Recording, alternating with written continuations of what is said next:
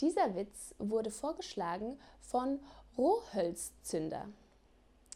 Der Bauer und sein Knecht stehen auf dem großen Kartoffelacker vor dem Bauernhaus und sammeln Kartoffeln auf. Plötzlich fängt es an zu regnen und der Bauer bekommt kalte und nasse Füße. Er sagt zu seinem Knecht: So, ein Mistwetter.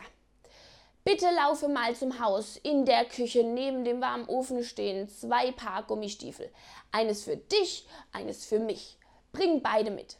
Der Knecht läuft zum Haus, als er frierend und durchnässt in der warmen Küche ankommt und die attraktive Bauersfrau und ihre junge, nicht weniger attraktive Magd sieht, sagt er, der Bauer schickt mich, ich soll euch beide auf dem Küchentisch mal ordentlich durchvögeln. Beide schauen den Knecht total entsetzt an und die Magd sagt empört, das würde der Bauer niemals sagen, du lügst. Darauf sagt der Knecht, bitte, pff, wenn ihr es mir nicht glauben wollt, ich kann es euch beweisen.